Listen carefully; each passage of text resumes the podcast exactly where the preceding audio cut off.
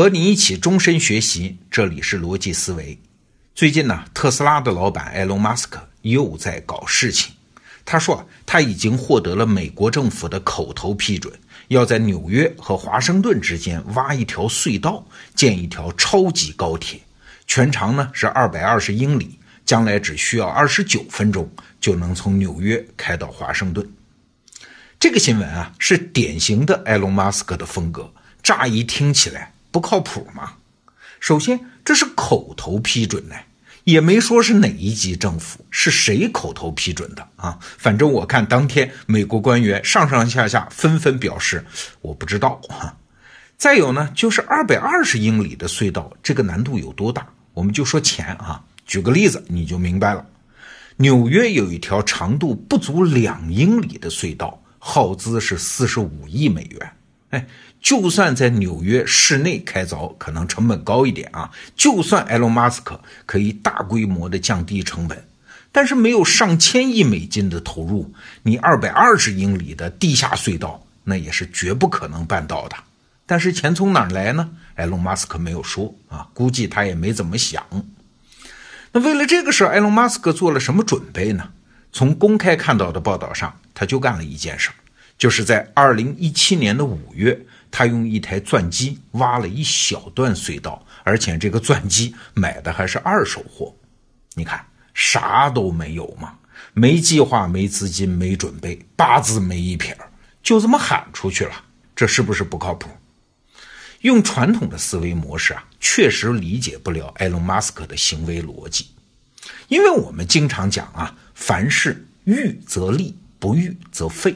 还有《孙子兵法》里讲的嘛，多算胜，少算不胜，况无算乎？这都是在教导我们在做事之前要做好准备，否则就不要做啊。这和过去几十年西方管理学强调的计划思想是一脉相通的。那这种思维习惯呢，在我们这代人的血液当中啊，是已经融化进去的。你看，我们这代人人生遇到的第一个难关是啥？就是考试嘛，小测验嘛，期中、期末啊，一直到高考，哎，这就让我们根深蒂固的形成了一种思维，考试思维，也就是做成任何一件事的必要条件，必须做万全的准备。那在这个思想传统下，像埃隆·马斯克的所作所为，当然就不靠谱。好，我们来看一下准备到底是什么东西，它的实质是啥？我们来看个例子啊。话说啊，在春秋时候，吴国和楚国打仗，两军呢相距三十里，雨下了十天十夜，晚上都看不见星星啊，漆黑一片。哎，这一天啊，楚军当中有一个人叫乙相，他对将军讲：“这么恶劣的天气啊，这个吴军肯定认为我们没有防备，一定要来偷袭，不如备之。”于是全军上下就在大雨天啊列好阵势等着。哎，果然这吴军就来了。一看楚军严阵以待，占不到便宜，转头就撤呀。那楚军呢也没有追击，因为知道他也有所防备啊。那等吴军走远了，那个乙相又说了：“他们往返六十里啊，回到营中又累又饿。”大将要休息，士兵要吃饭，肯定防备松懈啊！咱们不如这样，急行军三十里摸上去，定可一鼓破之啊！哎，楚军依计而行，果然大破吴军。这是中国古代军事史上一个著名的做准备的故事。可是啊，你看这个故事啊，你想过没有？大雨可是下了十天啊！这乙相他又不是神仙。他怎么知道吴军不是第五天，也不是第八天，偏偏就是今天晚上就来呢？楚军在大雨中整夜列阵等着，那吴军不来怎么办呢？那不白准备了吗？这乙相啊，还不被全军上下从将军到士兵给活活给骂死啊？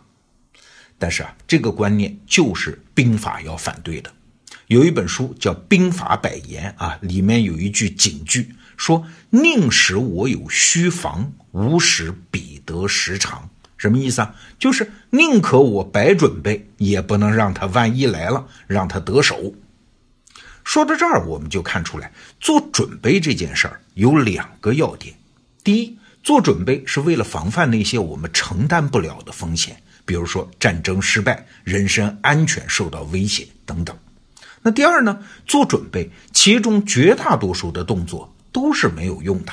既然本质上叫以防万一嘛，万分之一的可能嘛，那也就是说，其他的万分之九千九百九十九的准备都是冗余的。比如说，过去人类做太空探险为什么那么贵呀？因为要不计成本的保障安全嘛。比如说，我就看到过资料啊，我们国家研制火箭，每一个零件都要做几十个、上百个，然后再从中间挑最好的一个。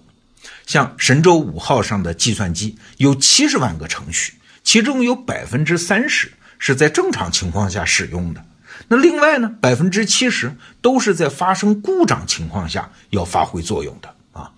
所以你看，为了确保万无一失，那些成本损失啊就在所不计了。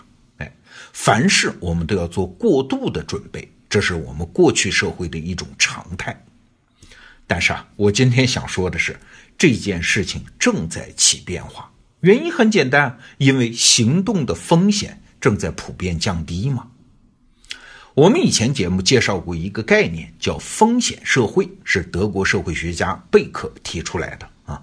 它的核心就是说，人类社会积累的总风险正在越来越大，而且风险的类型也越来越稀奇古怪、闻所未闻。但是啊，这是指人类社会的宏观层面的风险。而从微观上说，哎，正好相反，我们实际上生活在一个低风险社会。比如说，二十几年前，在中国，你要是考不上大学，那人生境遇是一个天上一个地下。但是现在呢，哎，就算不上大学，出路也越来越宽嘛。再比如说，过去被单位开除，基本上就是灭顶之灾。但是现在呢，只要你有本事，天地广阔的很。好。带着这个背景，就是风险其实越来越低。我们再来看，万事都要做万全的准备这件事儿，哎，那就一定会发生变化。除了生命安全之外啊，我们完全不能承受风险的领域是越来越少。哎，所以啊，现在有一种创新思路，就是盯住了原先那些过度的冗余的准备工作，只要把这些准备工作省下来，我们做事儿的效率。就会大大提高，成本会大大节省。哎，咱们得到专栏里面的前哨王玉泉里，我就看到有这么一家美国公司，叫 Planet Labs 啊，叫行星实验室。这家公司啊，只发射那种特别小型的卫星，一个只有多大？有你们家鞋盒那么大。一枚火箭上天可以一次发射多达八十八颗卫星。这种卫星有个名字啊，鸽子的意思。那放鸽子那样放卫星，当然成本低、迭代快、竞争优势巨大。哎，你看，这是一种全新的思维模式啊！凡事要小成本、大规模、低准备、快行动。那对于那些习惯了大成本、小规模、高准备和慢行动的人来说，这是一个时代性的挑战。再回到埃隆·马斯克的那个例子。如果等到技术全部成熟、全部蓝图设计清楚、全部资金落实到位再开干，那要等到猴年马月，而且也没有必要嘛？像马斯克一样想清楚目标就说了，就开始干了，沿途在干的过程中汇集资金和资源，一边上马一边研发技术，叫草鞋没样，边打边向，反而是这个时代最有效的行动策略。